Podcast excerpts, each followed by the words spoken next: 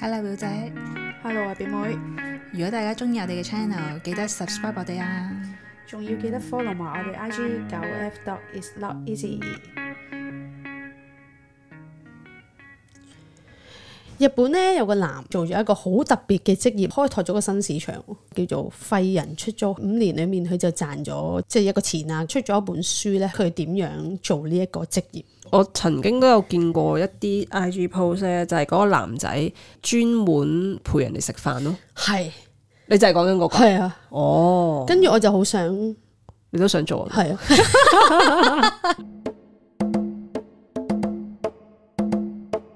佢係標榜佢自己係一個無所事事嘅一個男仔。提供呢個廢人出租嘅服務，其實佢就話佢自己乜都唔使做嘅，講翻啲背景，嗰人咧其實佢係即係好後生嘅時候喺歐洲度流浪過嘅，跟住然後係咩又係我啊，屋企你睇得咁。哦我冇冇睇到 咁咩喎？跟住就就又同過一個歐洲嘅女仔結過婚，唔知又誒、呃可能一個月又離婚咁樣，即係有好多經歷㗎嗰個 O 人。 K，啲人好想同佢食飯咧，係因為大家都好想聽佢嘅經歷，亦都好想聽人哋好好新奇嘅經歷，哦，就係因為呢樣嘢而不斷會有人請佢食飯咯。我哦唔肯定我哋講嗰個係咪同一個人啊？應該係咯，係嘛？得一個人係咁樣，自己唔使錢食飯，靠呢一啲去維生啦，同埋靠寫類似 Patreon 之類咁嘅嘢，收錢先至可以哦哦哦哦睇到 O 嘅 K，維生咁樣咯。咁我就知道嗰個男人最主要提供一啲陪伴嘅服務啦，同埋去聆聽一啲客人嘅煩惱。吓，咁會唔會係唔同啊？佢就諗緊會唔會唔一樣咯。其實一開始咧，佢就係表明同個客咧，我淨係收你交通錢嘅啫，提供一餐飯俾我食嘅啫。但係咧，啲生意越嚟越好嘅時候咧，佢就將佢個定價咧講緊，佢每次收一萬 yen。咁大概就係五百蚊港紙咁都唔幾，貴啊？你覺得？唔貴啊！即係賠一次要五百蚊港紙。如果嗰個人真係好需要去講出自己嘅一啲嘢嘅時候，而嗰個人係用心，即係係淨係聽你講嘢咁 OK 啊，五百蚊係嘛？咁佢、就出咗一本書啦，佢形容自己為一個廢人嘅形象啦。佢而家已經將出租自己咧已經。當係一個全職嘅職業，咁我諗諗下咧，其實我都係有潛質可以做呢個故事喎。即係你要實行去做嘅係啦時候，係你自己有好多顧慮啫嘛。誒係啊，我顧慮咪係會比咯較多啲。 呢個男人呢，表示佢自己好似一個心理治療師咁樣，佢好多時其實對方同你講嘅時候呢，可能佢會想有一啲另外一啲嘢去俾翻佢啦，譬如佢個客 send 張寵物嘅相俾佢嘅時候，讚佢一啲嘢啦，或者可能個客呢要求佢陪佢，譬如係可能個客個婚姻有啲問題啦，或者係誒佢需要做一啲程序上嘅嘢呢，簡要佢去陪佢做咯。即係你意思離婚咁樣，哦係啦離婚係啦嘅手續就想有人陪住咁樣。係啦意思，係啦，即係好似簽一啲比較緊要啲嘅文件嘅時候咧，佢都係接嗰啲客，佢係陪佢去簽嗰個名，好嗯似感覺上冇咁孤獨咁樣咯。但係唔係我哋以前成日聽，哦，租個人去陪我同屋企人食飯嗰啲唔係咯，人去陪我覺得做一係，啲嘢哦我覺得係都市人需要咯。係嘛？因為都市人可能，尤其是日本嗰啲啦，哦掛住工作，可能其實唔係真係有好多朋友可以陪你去做一啲私隱少少嘅嘢嘅。係。咁嘅時候就有一個咁樣嘅人係好嘅。我自己身邊嗰啲人朋友，譬如去做一啲比較私隱，去銀行啊，即係嗰啲咁樣咧，涉及到一啲銀碼工作嘅一啲嘢咧，其實佢哋都唔係好願意透露嘅，即你係嘅凡意思事係，係總之關於錢嘅就唔係啊方便係啊透係啊露。傾偈咁樣無啦啦講開啊，我而家即係誒戶口有大概幾多幾多錢，即係嗰啲人開始會避忌咯。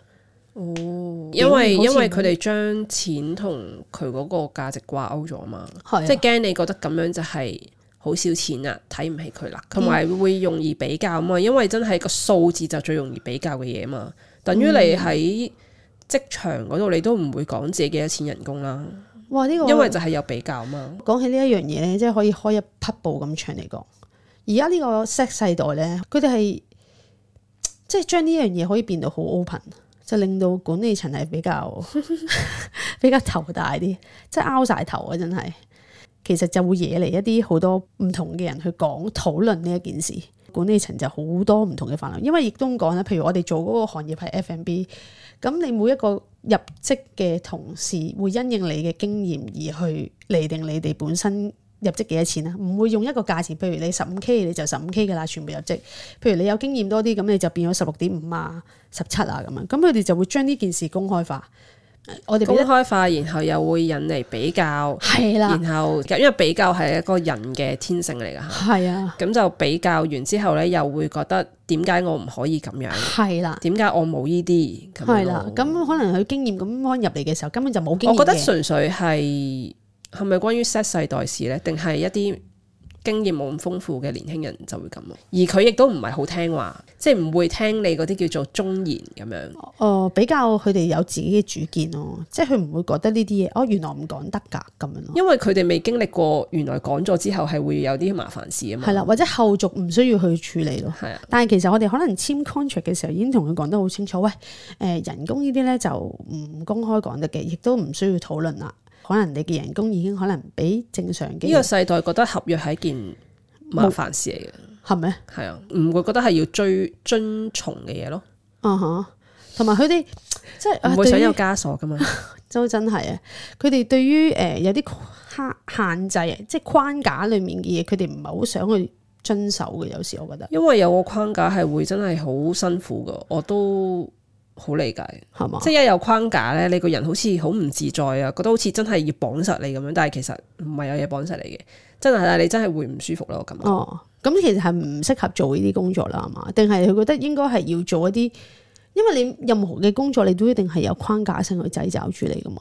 係噶，咁要所以喺框架入面感覺上自由咯，唔會咁多限制話你啲頭髮一定要咁樣啦，啊你一定要咁樣着衫啦，因為佢覺得冇乜意思啊，咁樣係代表咩啊？個頭髮一定要黑色啊？係係點解啊？即係如果唔黑色咁會點啊？咁當然明白啦，大公司係一定係有好多嘅限制先至會有統一一樣嘢啦。係但係對於我哋嚟講係會覺得點解啊？咪就係、其實上係純粹想方便，定係其實冇意思咁樣呢件事。嗯，解釋下，其實咁樣你睇落去，即係配合翻公司嘅形象啊，咁你咁樣會整齊啲，咁其實應該係一個好合理嘅理由啊。嗯，係咪咧？但係我點解要配合你咯？可能係，咁你打咗呢份工就要配合噶啦，係咪哦但係可能有啲新嘅形象會更加好咯。 ？OK，即係個諗法其實係可啊能可再能可能依其實唔係一個最好嘅形象咯。可能佢覺得咁樣梳會好啲。哦，咁我咁樣梳已係啊經都算係好整齊噶係啊咯喎，每日翻工都係一個挑戰啊！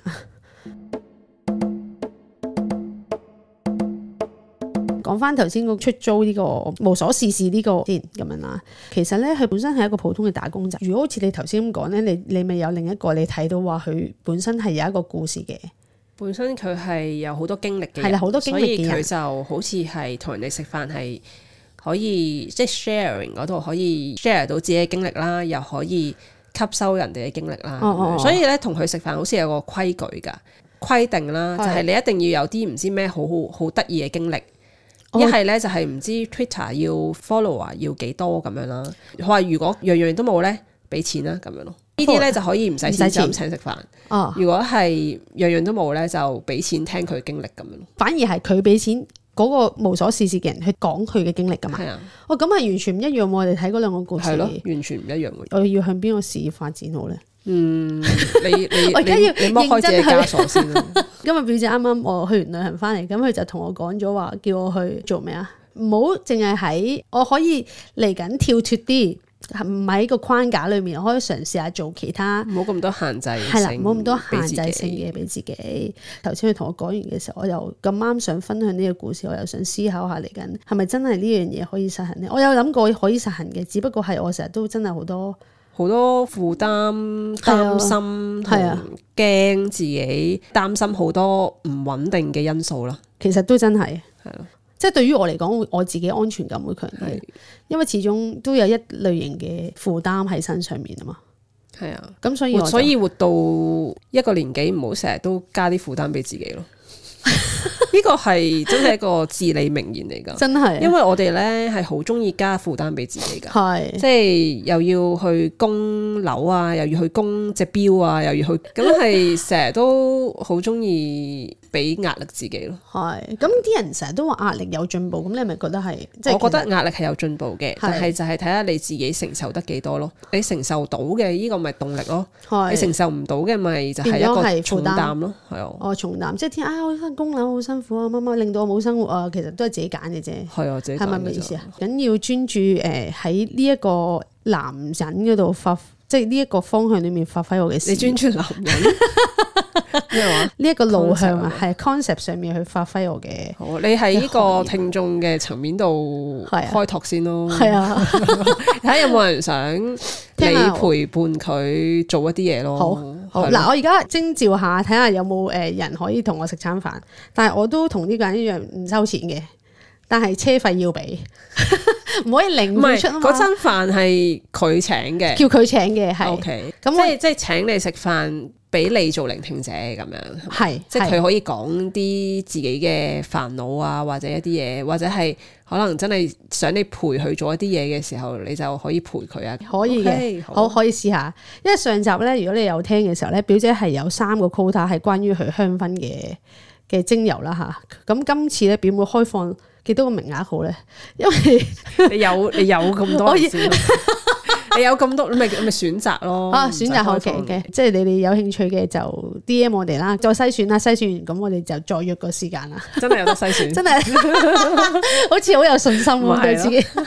咁誒，今集係咁多啦。咁如果你哋想留言俾我哋，就去我哋 I G 啦，九 F dot is not easy。多謝大家收聽，拜拜拜。拜